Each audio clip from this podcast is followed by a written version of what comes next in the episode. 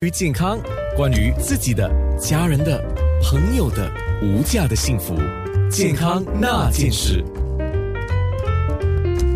健康那件事，Healthway 的黄伟杰医生，他是一位家庭医生。通常家庭医生都会接到卫生局，告诉你们说，现在家庭医生应该要特别注意什么。然后如果有病人来，你们要怎么样去教导病人？是有这样的一个指导，对吗？对，如果有任何突发疾病，或者就是刚才我们讲了，空气污染指数很差，卫生局通常都会预先发给医生，万一有什么转变，需要做些什么措施来帮助病患。突然间空气指数很差，但我们就要准。备足够的抗过敏药给病患，而抗过敏药本身也分很多不同的抗过敏药，最基本的就是抗过敏药源，大家就看过，就是类似感冒药这样，吃了就会止痒，还有止过敏。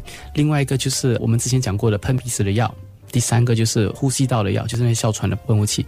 另外两个比较不常看到，可能比较不多人会知道，就是眼药水，因为空气也是往往会影响到眼睛，会觉得干，会觉得不舒服，觉得痒，觉得红，所以我们就会准备一些抗敏感的眼药水。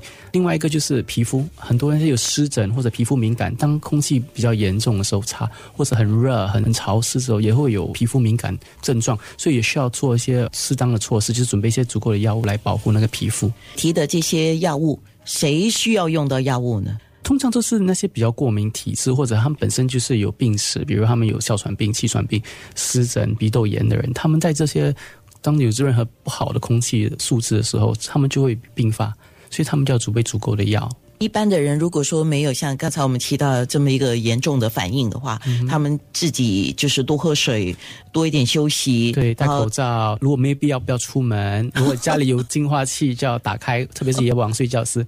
就能够控制得了，给自己建起一道墙，对，来预防了啊！对对对，不需要太恐慌。不过我想想啊，我们经历过那个 PSI 指数四百的那个，对，想想也真的很恐怖啊。那个时候确实是因为是第一次，大家也不知所措。然后那个时候口罩还有空气净化器去买断了，每个人想买也买不到。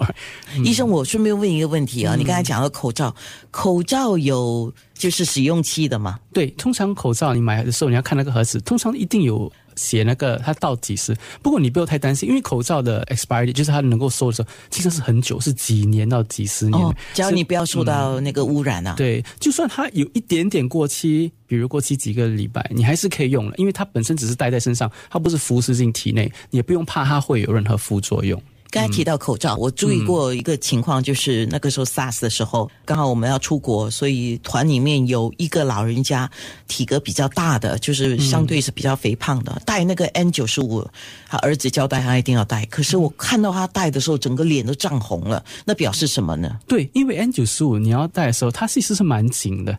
如果你的脸型比较阔或者比较大，你戴的时候，其实它其实基本上是压下去，你会觉得很难呼吸。所以 N 九十五其实不可以戴。很久很久很久，你只是有必要时候去戴。比如你在家里的时候，其实你应该用空气洁净机。不过你出门如果空气污染只是很严重，你才戴这个口罩。戴太久的话，多过四到六个小时，你会觉得晕眩，会觉得不舒服，因为氧气会觉得不够。我觉得有必要时候就戴了。如果没有真的必要的时候，比如你没有去到一个有疫情爆发的地区，或者你在室内空气还蛮不错，你其实不用戴 N 九十五的，对？健康那件事。